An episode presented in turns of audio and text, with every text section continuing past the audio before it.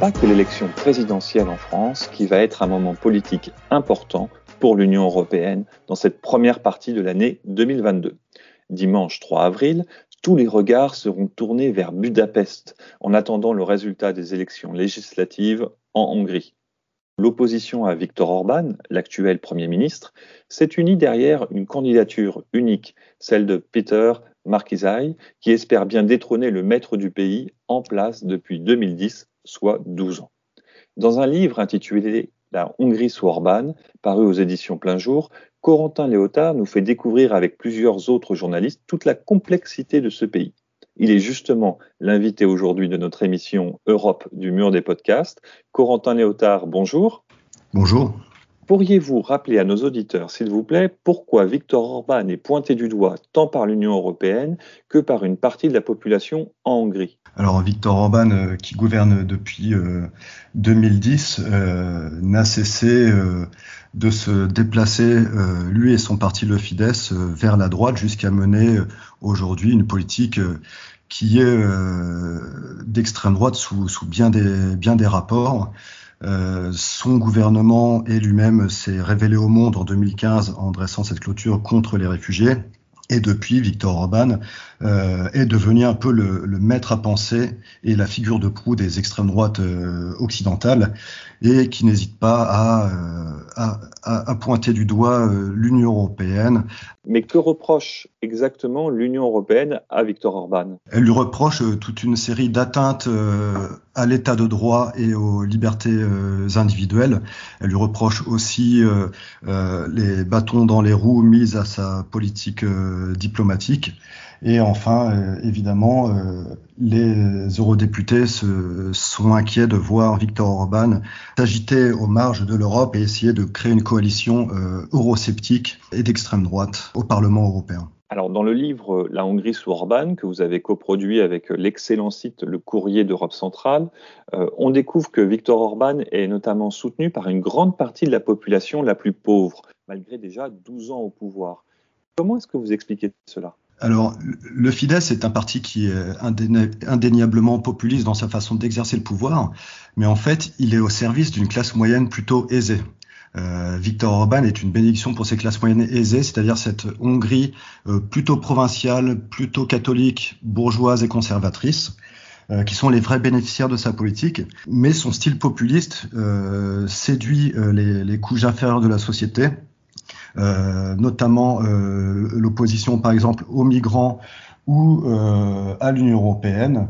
Et un système clientéliste très bien rodé fait que beaucoup de gens euh, ont intérêt à voter pour le parti au pouvoir. Je pense notamment à ces travailleurs pauvres qui dépendent d'un système d'emploi public, qui craignent de perdre euh, leur petit emploi, certes très mal rémunéré, mais qui vaut mieux que le chômage. Si le Fidesz est abattu, c'est ce qu'on montre dans euh, dans un chapitre euh, du livre où on se rend dans un petit euh, village pour se rendre compte que le village a voté à 100% pour Orban, ce qui ne signifie pas du tout que les gens euh, adhèrent euh, forcément à, sa politique, mais ce qui montre surtout euh, au jour des, liens clientélistes qui sont très forts. Alors, on a du mal à, s'imaginer la situation au quotidien en Hongrie.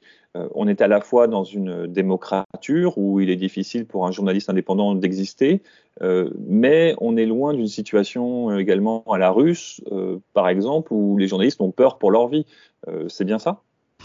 Oui, la, liberté euh, d'expression euh, est, garantie euh, en Hongrie. On peut dire ou écrire à peu près tout ce qu'on veut. Simplement, il n'y aura pas forcément beaucoup de gens pour l'entendre parce que Viktor Orban a vraiment mis en coupe réglé à la fois les médias publics euh, qui sont devenus une machine de propagande, et aussi racheter euh, beaucoup de, de, médias, ce qui fait que voilà le, le, gouvernement contrôle quand même une partie euh, très très importante des médias et a même un contrôle médiatique qui est, qui est inédit euh, ailleurs en Europe. Mais, mais, mais il est vrai, on n'est pas encore dans une situation à la russe où, où les journalistes seraient emprisonnés ou devraient craindre pour leur vie. Oui, alors je dois dire à, à nos auditeurs que vous êtes également le correspondant de, de Ouest France à Budapest et que jamais on a eu peur euh, de vous demander un sujet en se disant ah zut il va avoir des problèmes avec euh, le pouvoir. Cependant, je crois qu'on peut dire que ce qui est difficile aussi aujourd'hui, c'est que la plupart des grands médias sont acquis au pouvoir parce que ceux qui les ont rachetés, bah, ce sont des amis de Viktor Orban. Oui, Viktor Orban s'est constitué une oligarchie notamment financés euh, grâce au, au, Forum européen et qui sont des, euh, personnes qui ont, euh, qui ont beaucoup investi dans, les médias, qui ont racheté les, médias qui étaient des, sous propriété étrangère avant, ce qui fait qu'aujourd'hui, voilà, le, le, le, Fidesz est, est très hégémonique dans ce domaine. Est-ce qu'on peut considérer Viktor Orban comme un allié de la Russie de Vladimir Poutine? Parce que je vous pose la question, aujourd'hui, il refuse de critiquer trop ouvertement Vladimir Poutine, mais cependant, il vote également euh, toutes les sanctions. Oui, Victor Orban, dès, 2014, dans, son fameux discours sur l'illibéralisme, euh, a, montré en exemple euh, des pays comme la Chine, la Turquie, l'Azerbaïdjan et la Russie de Vladimir Poutine, avec laquelle il a n'a cessé de, se rapprocher jusqu'à s'aligner sur elle complètement d'un point de vue diplomatique. Mais euh, évidemment, la, la, la, guerre en Ukraine rebat les cartes et, et, et Viktor Orban euh, a quand même un pied dans l'Union européenne et, et, son pays est membre de l'OTAN. Donc, de ce point de vue-là, il, il, se montre loyal à la fois de l'Union européenne et de l'OTAN parce qu'il n'en a pas le choix, bien que évidemment sa tasse de thé politique se trouverait plutôt plutôt au Kremlin. Donc, il se trouve dans, un, dans un jeu d'équilibriste euh, à l'heure actuelle. Alors, on peut se poser la question est-ce que euh, la guerre actuellement menée par la Russie en Ukraine, l'agression russe euh, sur le voisin ukrainien, la Hongrie a une frontière avec avec l'Ukraine, est-ce que cette agression a un impact sur la campagne électorale actuellement? Oh, elle, a, un retentissement énorme. C'est, elle a même écrasé, je dirais, tout le reste de la, de la campagne électorale. Il n'est plus question que de ça.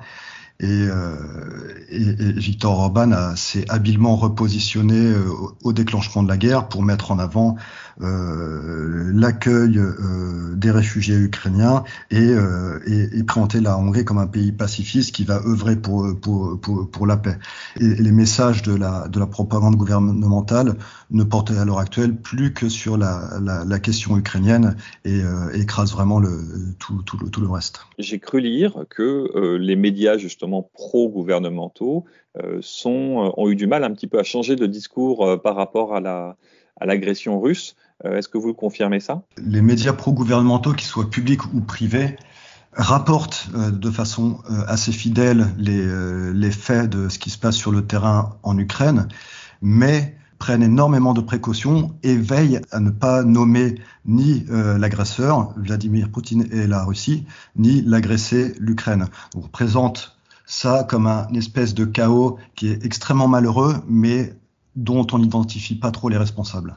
J'ai envie de vous poser comme question pour terminer notre échange, que changerait la, défaite de Viktor Orban pour, euh, pour, ses amis qui sont présents dans tous les lieux de pouvoir, qu'ils soient politiques ou économiques ou médiatiques donc euh, Est-ce que ça changerait euh, l'État façonné par Viktor Orban du jour, au lendemain ou l'opposition, si elle gagnait, bah, devrait faire face à cet État Orban? L'opposition, si elle, gagne les élections, va devoir composer avec, un État et des institutions qui ont été vraiment euh, colonisés par le Fidesz. À l'heure actuelle, le, Fidesz et l'État sont vraiment, sont vraiment deux entités qui sont, qui sont difficiles à, dissocier. Euh, ce qui fait qu'il serait extrêmement difficile pour une opposition de gouverner euh, avec tout un ensemble de lois euh, qui ne peuvent pas être euh, abrogées sans les deux tiers du Parlement, ce qui est très difficile, en qui devrait composer avec euh, tout un tas de, de, fondations publiques qui sont aux mains du Fidesz, ces fondations publiques qui par exemple contrôlent les universités. Donc voilà, le, même si euh, Victor Orban venait à être battu euh, dans les urnes le 3 avril, ce qui n'est pas le plus probable, son état Fidesz pourrait quand même se perpétuer euh, d'une certaine façon au pouvoir et compliquer énormément euh, le travail d'une nouvelle majorité. D'autant plus que la majorité euh, nouvelle venue de l'opposition euh, serait très divisée en son sein. Je crois, qu'on, je crois que cette opposition euh, va à la fois du Jobbik, l'ancien parti d'extrême droite qui s'est recentré, à la gauche de la gauche. Est-ce que vous pensez que cette opposition pourrait tenir une fois que le, qu'elle aurait eu le pouvoir, par exemple? C'est, aussi une des, grandes inconnues.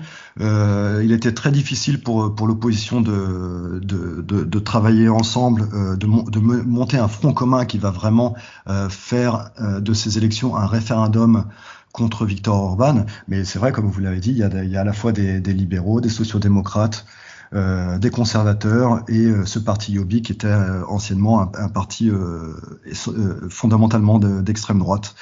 Euh, donc évidemment, euh, ce serait une, cette coalition hétéroclite, une fois au pouvoir, euh, pourrait ne pas durer très longtemps. Eh bien, écoutez, nous allons terminer cet échange. Chers auditeurs, je vous invite vraiment à vous procurer La Hongrie sous Orban euh, donc ce livre euh, écrit euh, sous la direction de Corentin Léotard avec le courrier d'Europe centrale et, publié aux éditions Plein Jour. C'est un livre d'environ 230 pages qui se lit bien, qui vous qui va vous permettre de vraiment découvrir la Hongrie avec plein de, portraits d'acteurs locaux euh, grâce aux différents euh, journalistes qui, ont participé à l'écriture euh, de ce livre. Et même si vous découvrez ce podcast après les élections et que vous savez le résultat qu'il y aura eu, je vous invite quand même à, vous, le, procurer parce que c'est vraiment important de découvrir sur le terrain comment ça se passe chez nos voisins européens. voilà, c'est tout pour l'émission Europe du mur des podcasts. Merci beaucoup, Corentin Léotard. Au revoir et à bientôt. Merci.